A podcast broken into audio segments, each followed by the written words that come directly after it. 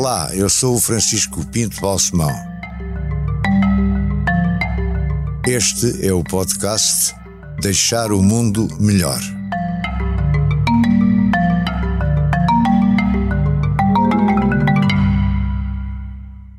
Nuno Maulido, muito obrigado por ter aceito este meu convite para conversar comigo durante cerca de 30 minutos. Como sabe, o título geral do podcast é Deixar o Mundo Melhor. Não vamos falar só disso, mas pelo que eu vejo do seu currículo, tem procurado, à sua maneira, deixar algo para que o mundo fique melhor. Mas já lá iremos. Gostava que me falasse primeiro, tem 42 anos, não é?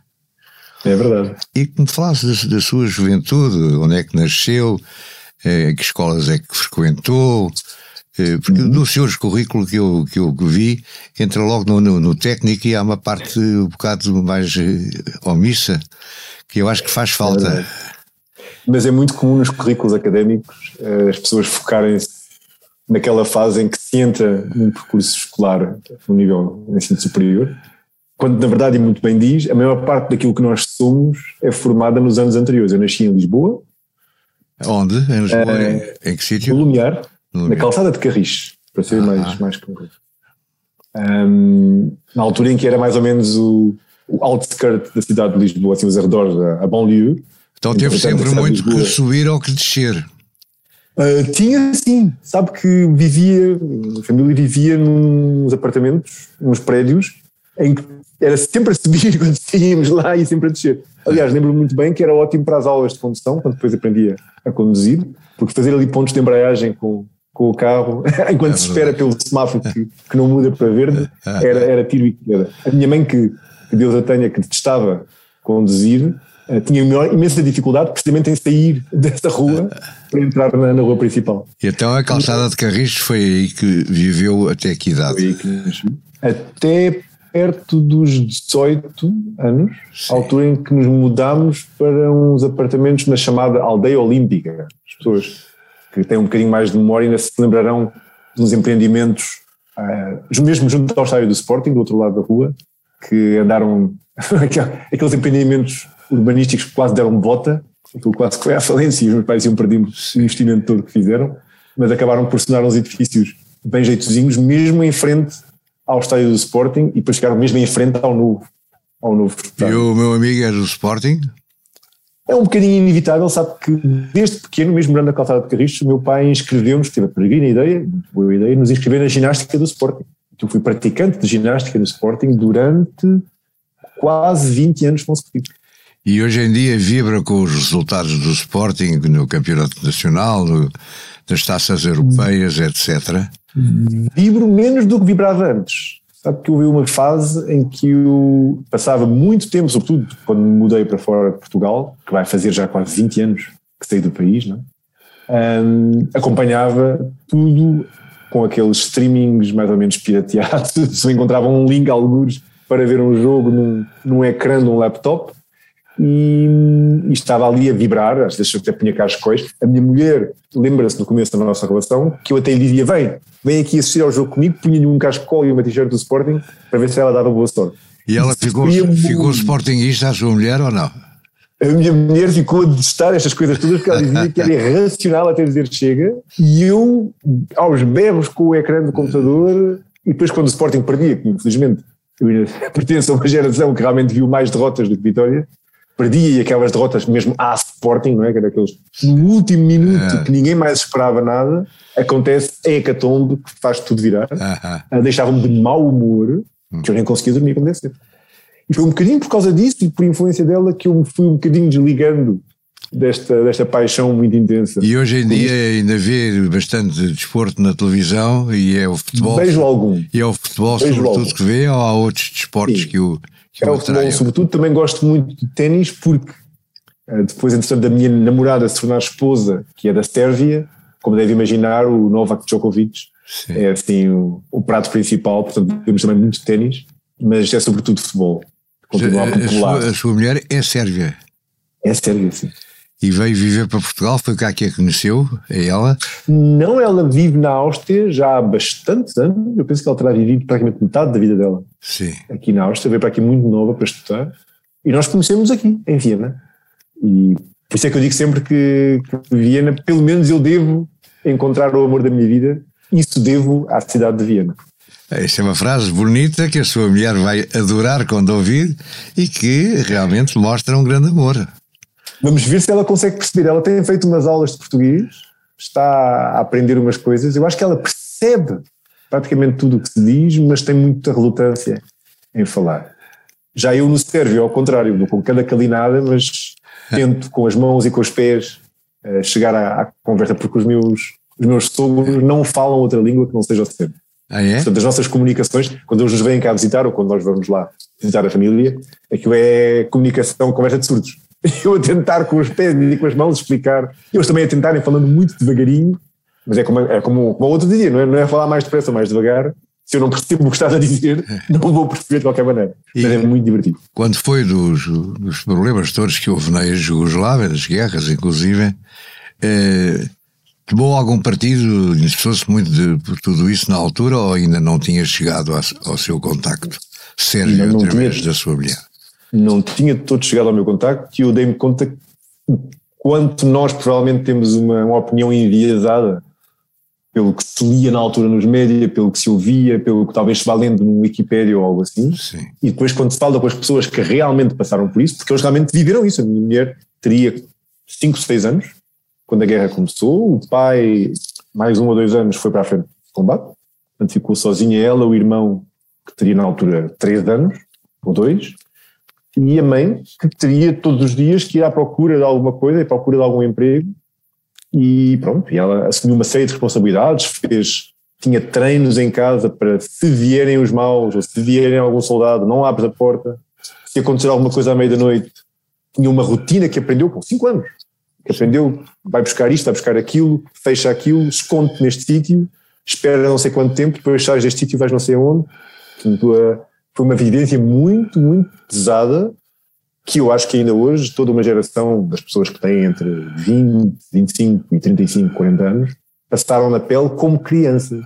Portanto, como crianças têm uma, uma parte da infância destas, destas pessoas foi perdida numa guerra que, que, teve muitos, muitos reflexos estranhos, não é? Por exemplo, é, é, semelhante ao que estamos a assistir agora através das televisões, sobretudo é. na Ucrânia? É bem possível, é bem possível que seja semelhante, mas já, mas já pensou, porque no caso em concreto era um país que fez autofagia, não é? Neste caso é uma agressão de um país externo. Claro, é diferente, mas, mas, as circunstâncias, de, o que estava agora a falar tem, das crianças, das mulheres, tudo isso... Porque um país que faz autofagia é uma situação em que de repente na Jugoslávia, no tempo do Tito, sobretudo, não se falava de religião, no sentido em que toda a gente sabia que uns eram católicos, outros eram muçulmanos, outros eram ortodoxos, mas isso não era de todo trazido para, para a praça pública. E de repente ela própria recorda ir à escola e de repente na escola dizer então agora toda a gente vai ter que dizer que religião é que é. E dependendo da religião vão para um, claro. um canto diferente. E ela lembra-se de não saber o que é que havia de responder. É. e o professor diz, mas vocês têm que tem que ter uma religião de certeza, tem que dizer alguma coisa. E ela chega à casa e pergunta ao pai: o que é que nós somos? Portanto, era uma ideia de que não era algo importante, mas o próprio país e as pessoas que provavelmente alimentaram e terão beneficiado guerra fizeram o possível e o impossível por criar divisões. É muito interessante, por exemplo, hoje em dia, eu falar com pessoas, eu prendo um bocadinho de sérvio, dou uns toques. Não, não, falo, não falo nada de especial, eu sou capaz de, de encomendar comida e de manter uma conversa de, de durante 4, 5 minutos e depois falta um vocabulário. Mas eu falo às vezes com pessoas, por exemplo, eslovenas ou pessoas croatas e uso as palavras que aprendi do vocabulário sérvio e eles são capazes de me dizer isso não é, isso não é a minha língua, isso é croata ou isso é esloveno. E eu penso, mas é a mesma língua. É tão diferente como um açoriano falará comigo e me dirá, ah, mas isso é a linguagem de Lisboa. Portanto, eles, de certa forma, quase artificialmente, construíram todas estas diferenças entre si, quando na verdade são um povo, que há 20 e poucos anos eram todos o mesmo país, são um povo que tem muito mais em comum do que de opostos. Mas acabaram por ser forçados pela política e pelos média e por toda uma maquinaria a encontrar diferenças que, para quem está de fora, vou ser muito sincero, Não há uma diferença assim tão grande. Eu consigo perceber se uma pessoa croata me falar com uma palavra diferente ou com um sotaque diferente. Consigo perfeitamente perceber o que os eslovenos dizem. Mas eles próprios adquiriram isso como, não, não, isso não é a minha língua, isso é uma língua diferente. Há uma diferença. Está a falar sério. E hoje em dia uh, vivem e bem, felizmente, em Viena. E que língua é que falam em casa? Falamos inglês. Inglês. Agora vamos voltar à sua infância. Uh, estamos, portanto, no, no, no tal empreendimento da Aldeia Olímpica e o meu amigo ia para a escola aonde? Escola Secundária do Lumiar, número 1, um, que foi uma escola que de facto marcou muito e mudou bastante a minha vida. Um, ia de manhã para a escola secundária do Lumiar, fazia as minhas aulas, saía da escola secundária ou tinha o meu pai à espera no Mini, era o doutor do Mini, para me levar para o Instituto Gregoriano de Lisboa, onde tinha depois, todos os dias praticamente, uma ou duas, ou às vezes até três horas de aulas de música. Aulas de piano, aulas de formação musical, história da música, coro, tudo o que faz parte do, da formação de um, de um aluno de, de curso de instrumentos. O Instituto Gregoriano tinha alguma coisa a ver com a Igreja Católica? Não, mas era uma evolução do chamado Centro de Estudos Gregorianos, portanto estudava-se era uma das disciplinas obrigatórias, Sim. a partir de um determinado nível, o canto gregoriano. Exato. Mas era um, um, estudo completamente desprovido de conotações católicas, como é óbvio. Sim. Tinha que haver um contexto, uma contextualização das coisas, mas a própria professora, a professora Maria Helena Pires de Matos, entretanto já falecida, uma professora excepcional, uma expert mundialmente reconhecida no canto gregoriano, eh, até glosava muitas vezes com isso e dizia: Nós não estamos aqui para, para evangelizar ninguém ou para não treinar ninguém. Mas o Nuno ia aprender o quê? Ia aprender o quê na, no, no, no Instituto? Ia aprender música. Portanto, tinha uma aula de teoria musical, tinha uma aula de piano, que era o instrumento que gostava de estudar, tinha aulas de coro, fazia parte de um coro, e depois à medida que o, que o tempo ia passando, que a pessoa ia progredindo nos níveis, porque um, são por níveis, né? cada ano tem um nível, tem um exame no final do ano, se passar o exame passa para o nível seguinte, a partir do terceiro ou do quarto nível entrava como obrigatório as aulas de canto gregoriano.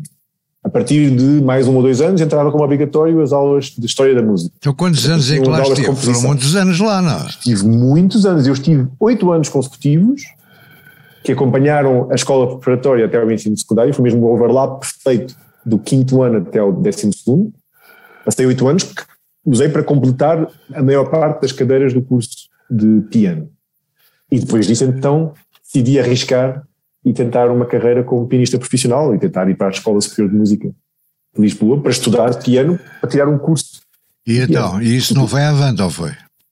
Fui, então entrei na Escola Superior de Música. Entrei, fiz um ano inteiro. A minha professora era a Tânia Achou, que entretanto faleceu sim. agora.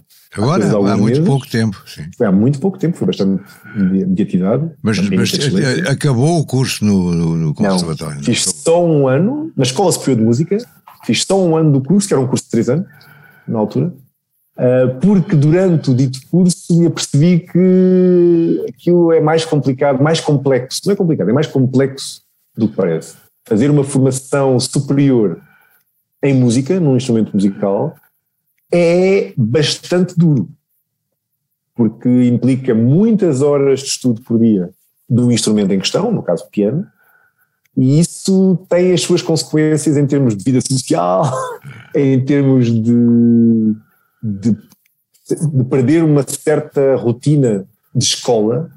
Para os efeitos, quem faz uma escola secundária, quem vai para a universidade, ganha aquela rotina das aulas que começam às 8 e acabam às 5. Enquanto na escola superior de música, em qualquer ensino superior artístico, um, os horários letivos são muito reduzidos, precisamente porque a pessoa tem que ter é horas livres para estudar o instrumento.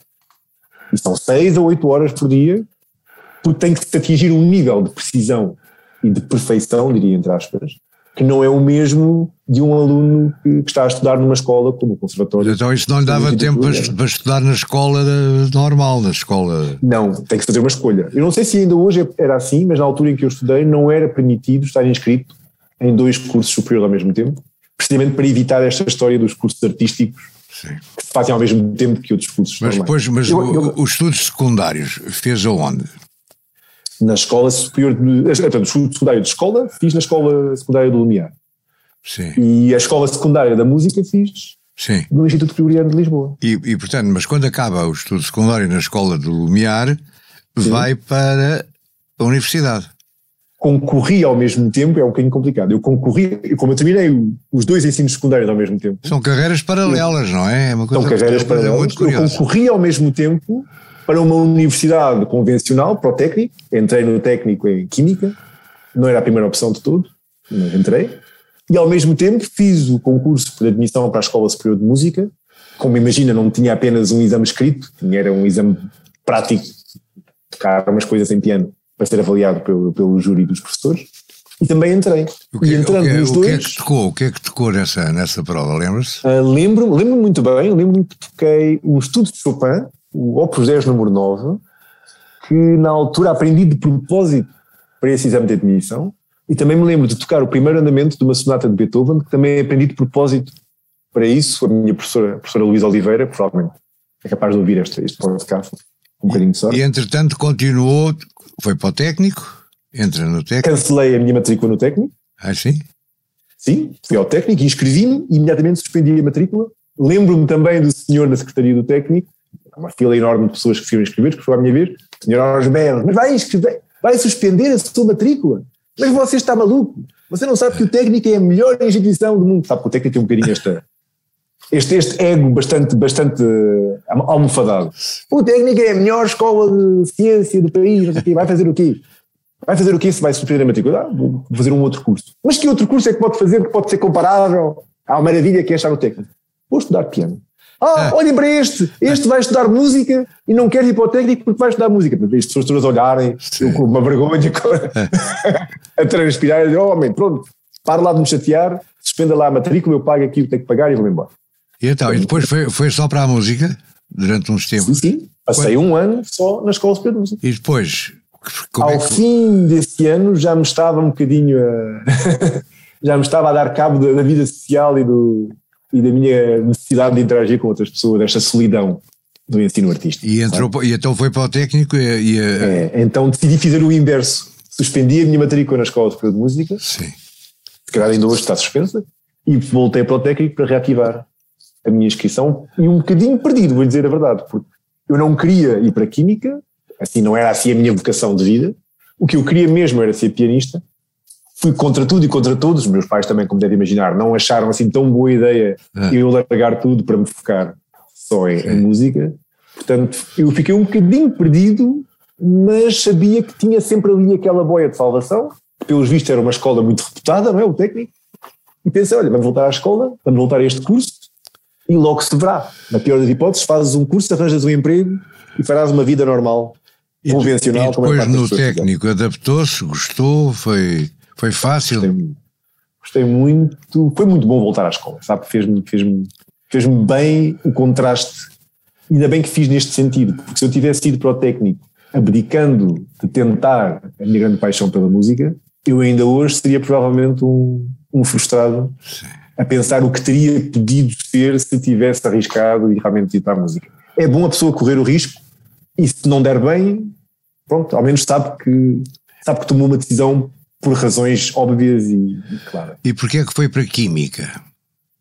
Olha, porque eu tinha boas notas, tinha média de quase 18, no secundário, e como o meu pai é médico e a minha mãe era médica, era mais ou menos evidente quem tem boas notas na escola tem que ir para a medicina, porque é tão difícil entrar em medicina. Se tu, que és o melhor aluno da escola secundária Lumiar, não vais para a medicina, é um desperdício.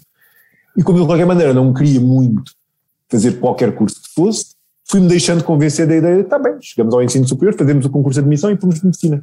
Então, nas seis opções, pus medicina no Santa Maria, que era onde o meu pai trabalhava e também era assistente, na Faculdade de Medicina, e também pus medicina no Campo Santana, que são as duas universidades de medicina em Lisboa, e pensei, eu entro nestas duas, numa delas, de caras, mas tenho que preencher o resto da lista, o que é que eu vou por aqui? E pus um bocadinho ao acaso uma série de coisas em terceiro, em quarto, em quinto e em sexto lugar. Não, não, as pessoas não acreditam, mas é mesmo verdade.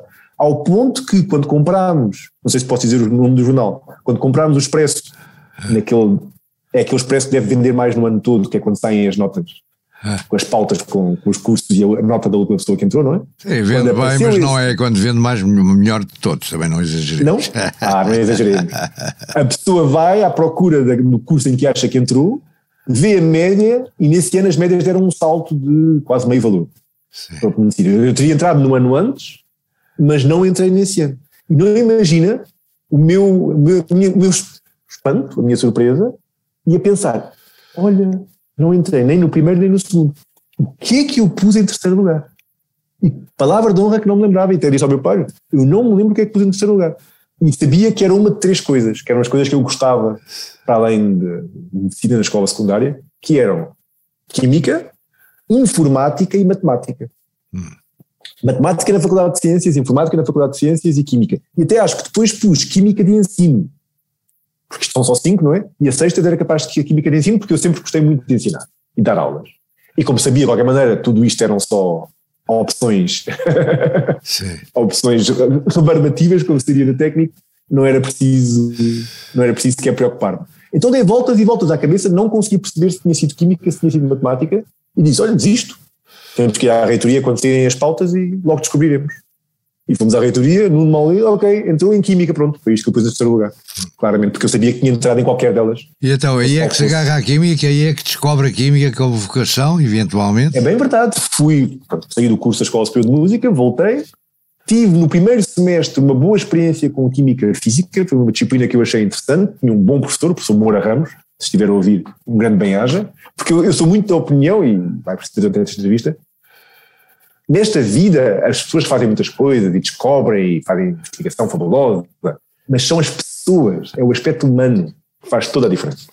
E por isso são os professores, que muitos deles se nem se dão conta, que marcam as nossas vidas para o resto das nossas carreiras. Portanto, este professor de Química Física era um professor excepcional, eu adorava a disciplina, fui fazer o primeiro exame, tive 18, fui fazer uma melhoria, tive 19, e lhe perguntei se podia fazer um exame oral a tentar chegar ao 20. Portanto, o senhor percebeu que eu também gostava muito daquilo. No semestre seguinte, tive então o primeiro contacto com a química orgânica e posso lhe dizer que foi amor à primeira vista. Eu tive dois amores à primeira vista da minha vida, foi a química orgânica e a minha mulher. e a química orgânica, porquê? Eu vi a primeira aula de química orgânica, aquele professor Horácio Novaes, é outro que estará provavelmente a ouvir um dia destes, entra na aula, vai ao quadro e desenha umas quantas estruturas.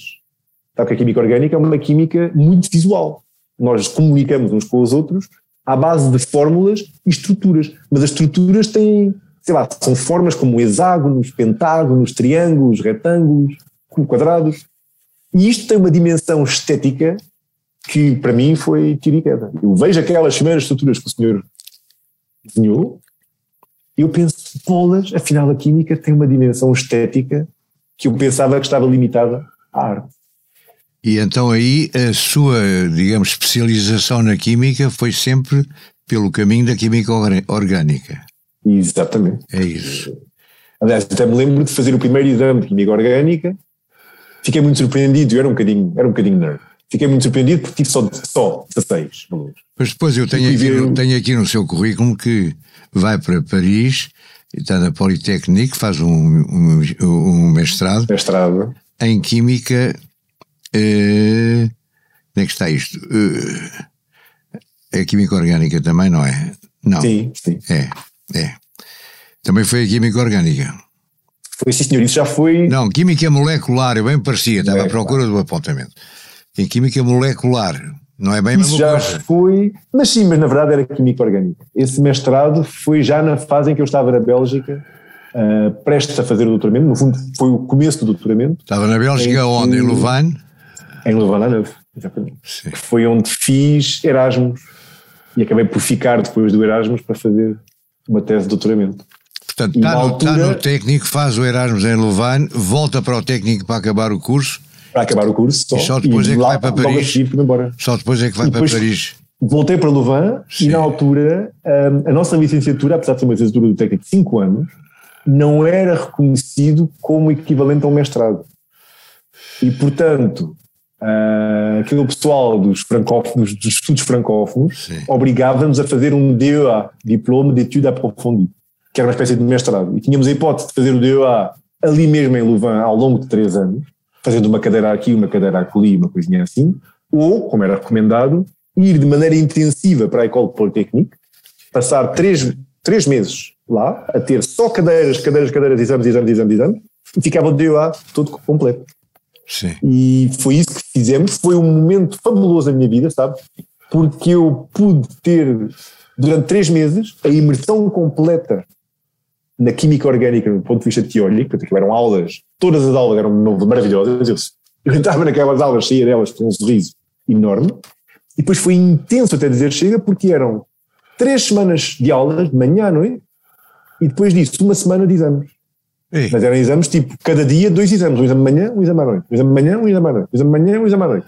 E depois uma pausazinha de 3, 4 dias e recomeçava. 3, 4 semanas de aulas intensas, e depois exame de manhã, exame à noite, exame de manhã, exame. E no último exame, logo a seguir, uma hora depois, tínhamos o comboio para nos levar de volta de Paris para levar à noite. Portanto, aquilo foi do mais intenso possível. Nos fins de semana havia tentativa de ir aproveitar um bocadinho Paris. Fomos ver o Louvre, íamos ver o, tudo o que era possível para, para podermos fazer um bocadinho de turismo, porque estar em Paris e não ir ver estas coisas todas até parece um sacrilégio. Mas nós realmente passávamos os dias todos a estudar e a, e a, e a ter aulas. Portanto, foi muito intenso, mas foi aí também que eu percebi posso nunca substituir a paixão pela música, mas olha que a química orgânica realmente é tão apaixonante como a música o foi. Mas depois disso e nasce Stanford, não é?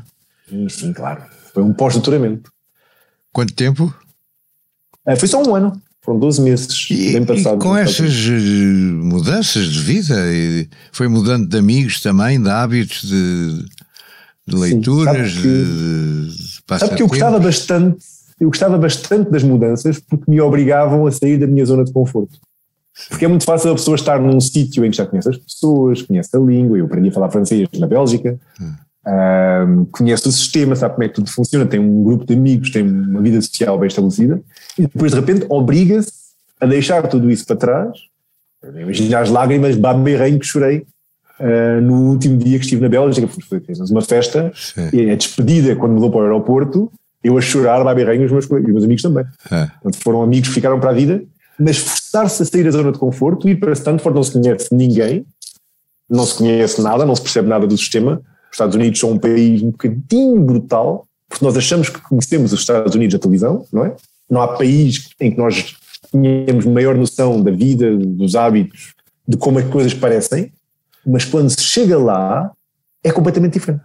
A pessoa nem tem noção, a pessoa pensa, isto eu achava que conhecia de Hollywood, mas na verdade é um país que é preciso estar aqui para se perceber. Sim, e então teve essa experiência em Stanford. Mas depois também há a Alemanha, não é? Há Mülheim. Exatamente. Isso foi o começo da minha carreira académica. Wilhelm an der Rhein. é? An der Ruhr. An der Ruhr. É, Isso é, isso é grave dizer Ruhr em vez de Rhein. É, é, É o. Rio Ruhr. Foi o começo da minha carreira académica, foi uma sorte. A sorte das Arábias saiu o jackpot Hum. completo, porque fui trabalhar no Instituto Max Planck. Que é um grande E é o instituto melhor. a nível mundial, isso é Max reconhecido. Planck é uma, é uma rede de institutos e o Instituto Max Planck, para onde eu fui, é o melhor instituto para trabalhar em química orgânica, certamente na Europa, se não no mundo inteiro. E trabalhei diretamente no departamento de um diretor. O Instituto Max Planck tem vários diretores, não é? Cada diretor é chefe do departamento. E o diretor, que era chefe do meu departamento, que foi o meu mentor, ganhou o prémio Nobel em outubro do ano passado. que eu tenho aqui é, Veja. é o Instituto Max Planck de Pesquisa de Carvão, é possível que É o nome, é o nome clássico. Max Planck Institute für Kohlenforschung para a pesquisa do carvão. Porque o Instituto, historicamente, Sim. teve esse nome quando foi criado em 1900. Ah, então é por isso, está bem. Algo assim. E sabe que está associado com o processo. O primeiro diretor foi Hans Fischer. Sim, E é o inventor do processo Fischer-Tropsch, que é um processo de liquefação do carvão. No fundo, é uma maneira de transformar o carvão em combustíveis líquidos, em, em gasolina. Portanto, foi ele que desenvolveu esse processo e, graças a isso, o Instituto adquiriu um renome mundial tão grande que eles não quiseram nunca mudar o nome. Entretanto, chegou aos anos 50, depois da Segunda Guerra Mundial, e nesse instituto trabalhou o Carl Ziegler, foi, foi diretor do instituto nos anos 50 e 60, que ganhou o Prémio Nobel da Química pela descoberta dos catalisadores de polimerização para fazer plástico. Foi ele responsável pela revolução dos plásticos, uma das invenções mais importantes da nossa humanidade no século XX. E, portanto, a partir daí, o nome do Instituto estava tão indelegalmente associado com estes sucessos que nunca na vida eles iriam mudar o nome. Talvez agora com um prémio Nobel novo numa área diferente, que não tem nada a ver com carvão, uh, possa até permitir uma eventual tentativa de mudar, de mudar o nome. Bom, isso, portanto, quando o meu amigo tinha 33 anos já tinha feito isto tudo.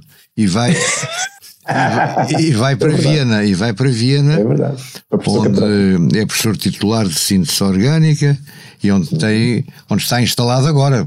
Não sei por quanto tempo, mas é, for, é, é, para sempre ou não? O contrato é permanente, não é nomeação definitiva. Eu posso aqui ficar até aos 75, que é a idade de reforma. Hum. Uh, se vou ou não ficar, o futuro a Deus pertence. E é isso que lhe apetece ou não neste momento? Gosta de viver em Viena? Uh, gosto de viver em Viena, também reconheço que me oferece muitas condições para investigação que não são fáceis de replicar noutros sítios. E também é preciso dizer que a cidade tem uma qualidade de vida fabulosa. Para além disso, conheci aqui o amor da minha vida. Portanto, há assim muitas coisas que me foram dadas por Viena, mas não imaginam o mais interessante é que a minha mulher passa o tempo todo a dizer que nós devíamos era mudarmos para Portugal. Está a ver? Mas vêm cá muito ou não? Vimos com maior e maior frequência, porque a minha mulher adora Portugal e já conhece mais Portugal em três anos casada comigo do que eu se calhar conhecia em. E qual é a sua base quando vem a Portugal? É, tem algum sítio? É Lisboa. É Lisboa. É Lisboa, é onde está a família. Se bem que nós também gostamos muito para o Algarve. Agora diga-me uma coisa. A partir, de, de, de, a partir daí, pelo menos a partir da ida para, para a Áustria, tem, tem, tem tido bolsas, cargos, prémios, muitos prémios, desde 2003 eh, até, até Líbano em 2018. Qual foi o prémio mais importante? Qual que deu mais gozo ter? Ah, esse, o, o, prémio que mais mudou a minha vida, Sim. não talvez a carreira, mas a vida, foi a nomeação como cientista do ano. É? Que foi a recentíssima, 2019, não é? Sim porque é um prémio muito diferente e porque abriu portas que eu, se calhar, sem esse prémio nunca teria tido. Porquê? Que, que portas é porque que abriu, por exemplo? Abriu pelo menos uma perspectiva de fazer divulgação de ciência que eu, sem isso, não, nunca teria. Não é? Abriu uma possibilidade de escrever um livro, que depois, entretanto, foi traduzido para português e tem tido um sucesso que a mim me surpreende imenso no meu país de origem. Portanto, já, já reparou, eu posso ter chegado aqui como professor catedrático no topo da carreira académica com 33 anos, mas, e não digo isto com, com maldade, nem com rancor, nem com tristeza, o meu país de origem não sabia quem eu era. Pois não. Em Portugal, ninguém, à parte algumas pessoas da área da química orgânica que me conheciam, não sabiam quem eu era. Apesar de eu até ir a Portugal com muita frequência, dar palestras e participar em congressos, o meu país não tinha a mínima noção de quem eu era. Foi preciso não ganhar o cientista do ano, mas foi preciso aparecer um livro que é uma consequência de tudo, toda esta maquinaria que o Prémio de Humano despoltou, foi preciso aparecer o livro para eu realmente ir ao programa do João Baião e ao programa da Cristina e, e ter toda esta exposição mediática. E de repente o meu país descobrir quem eu sou e receber este feedback, eu recebo todos os dias, todas as semanas, mensagens nas redes sociais, e-mails, de pessoas que falam de uma entrevista que ouviram que adoraram, do livro que leram que adoraram, de uma intervenção qualquer que leram que gostaram imenso e que refletem um orgulho enorme por ter alguém português. Uh, e com razão, mas a isso deve, deve acrescentar os seus dotes de comunicador. o, o, o, o, Nuno comunica excepcionalmente bem em televisão, por exemplo. Sabe isso? Não sabe? Isso é um, Sei, dote, é um dote natural? É, não porque aprendeu. eu nunca aprendi. Não. Nunca aprendi. Não. Aliás, aqui na universidade há de vez em quando cursos de comunicação de ciência e a senhora que é gestora da comunicação e dos média diz sempre ao Nuno, este curso não é para ti, é para os outros colegas todos, porque tu não precisas. Ah. e tu como fazes de maneira natural, até era uma pena de repente começares a aprender coisas artificialmente e a fazer... Bom, estamos a chegar ao fim do nosso tempo o... A sério? Então isto. É verdade. Nem, nem começamos, nem já, começamos a conversa. Já vamos em 33 minutos, meu querido amigo. Hum, diga 33. Só prova que é. Diga 33. só, só prova que o meu amigo é interessante e que eu tenho gerido mal este tempo, mas realmente tenho estado a ouvi-lo com muito, muito interesse. A parte do piano continua? Continua a tocar a série? Continua. Sabe, sabe que eu estou em casa. Estou aqui em casa, vim para casa fazer este esta gravação consigo, estou a olhar para o meu piano, está aqui ao lado. E quais são os, eh, os, compositores, os compositores que gosta mais? Há um que é incontornável, que é Johann Sebastian Bach, que eu acho que toca muito Bach, toca, toca muito Bach. Muito, toca muito Bach, e infelizmente o Bach é um bocadinho denso para quem não gosta de Bach. A minha mulher, por exemplo, gosta de algumas coisas de Bach, mas aquelas peças mais, mais pesadonas que eu acho, que eu acho mesmo intelectualmente fascinantes, ela diz: Oh, não, isso, isso não é para mim. A minha irmã, então, detestava. Sempre que eu começava a tocar Bach, ela dizia: Lá vens tu outra vez com, com o Sebastião. É. E já tocou com orquestra, música clássica, com, com orquestra e maestra, etc. Sabe, só uma vez, mas não foi em concerto. Foi só assim uma oportunidade, uma oportunidade muito curta. Era uma das coisas que eu mais gostaria. Tocar naqueles concertos para piano e orquestra, aqueles fáceis, porque eu agora já não tenho, não tenho dedos para, para coisas muito complicadas. Todos aqueles concertos para piano e orquestra de Mozart, por exemplo, Sim. os primeiros concertos. O concerto número 9, aquela primeira masterpiece que ele escreveu, o concerto de João Temos de organizar isso, temos de organizar isso. isso é, acha, acha, é possível para organizar uma coisa dessas? Não me digas. Não sei, então, veio-me agora a ideia, não? Acho que era uma ideia interessante. Não, não era. E agora diga-me uma coisa, só para acabarmos. Uhum. Política, não o tenta? Fui, de certa forma, levado a, a envolver-me em política universitária. Mas isso já lá vai. Não, não, ainda estou. Ah, agora? Universitária, na Universidade de Viena, há muitas coisas ah, que parece que não tá bem, tá bem, como deveriam funcionar. E a Universidade tem um Senado, para o qual as pessoas são eleitas, e eu avancei e criei uma lista, formei uma lista, que sou cabeça de lista, que se apresentou a eleições para o Senado da Universidade de Viena. Eu sou membro eleito do, Universidade, do Senado da Universidade de Viena. E tiveram uma boa, uma boa votação? Tivemos uma boa votação, conseguimos dois mandatos em nove, Sim. em nove assentos, portanto é uma representação razoávelzinha no Parlamento. Acabámos de ser reeleitos para mais um mandato, mais uma vez com dois, com dois assentos. Não vou negar que tinha uma expectativa de pudéssemos aumentar a nossa representação proporcional neste Parlamento, mas ficámos a sete votos de distância de ganhar mais um mandato. Eu não estava a falar desse género de política, estava a falar da política. Eu sei, eu sei, eu sei. Mas sabe que esse género de política já me dá um gostinho do que se calhar a outra. Ah. E apetecia-lhe apetecia envolver-se um dia na, outra. Tem que ter, tem, isso tem que ser bem conversado, bem pensado, porque há ali, já nesta política me fica a impressão de que há ali muita coisa que, que às vezes não, não se enquadra bem com a minha maneira de ver o mundo e com a minha maneira de estar. E eu sou uma pessoa, para o bem e para o mal, eu sou uma pessoa que não gosta de comprometer os seus princípios. Deixar o mundo melhor tem o patrocínio da Hyundai. Juntos avançamos para uma mobilidade mais sustentável. Porque o que move a Hyundai hoje é garantir um mundo melhor às gerações de amanhã. Hyundai. Mudamos o futuro. Se pudesse contribuir para que o mundo ficasse melhor através, ah. através da política, Sim, uh, talvez isso fosse interessante. Não, não sei, Sim, é não sei que ministério, é que, que departamento é que escolheria, mas com certeza que teria as suas opções. Não? É? E é óbvio que a pessoa, à medida que vai avançando e vai vendo realidades diferentes, Sim. cria na sua própria cabeça uma concepção, uma ideia de assim é que as coisas deviam ser. Eu não sou apologista de um só modelo, eu acho que há coisas muito boas nos modelos anglo-saxónicos, há coisas melhores no modelo de Europa Central, há coisas melhores no modelo da Europa do Sul. Eu acho que é, a minha concepção é um bocadinho um híbrido das experiências que tenho tido. E o que eu gostava, sabe, o que eu gostava mesmo era de poder o mais possível retribuir ao meu país aquilo que o meu país me deu, que foi uma formação de excelência e as, as bagagens, as armas e as bagagens para poder então ter sucesso cá fora. Vou fazendo um bocadinho isso com uh, o livro não é? e com estas sessões de divulgação de ciência e com esta comunicação do valor da química, mas vou-lhe ser sincero, uma das coisas que me dá mais gozo e onde eu sinto que tem um maior impacto, para além, como é óbvio, das aulas que estou aqui em Viena e da, da formação que dou aos meus alunos de doutoramento e pós-doutoramento. Dá as aulas em alemão ou em inglês? Em alemão e em inglês. Se forem aulas do primeiro ciclo do, do ensino superior, tem que ser em alemão por lei. Sim. As aulas do Master, do mestrado, são em inglês. Eu, eu interrompi a mensagem, estava a dizer a mensagem que dou, eu interrompi-o.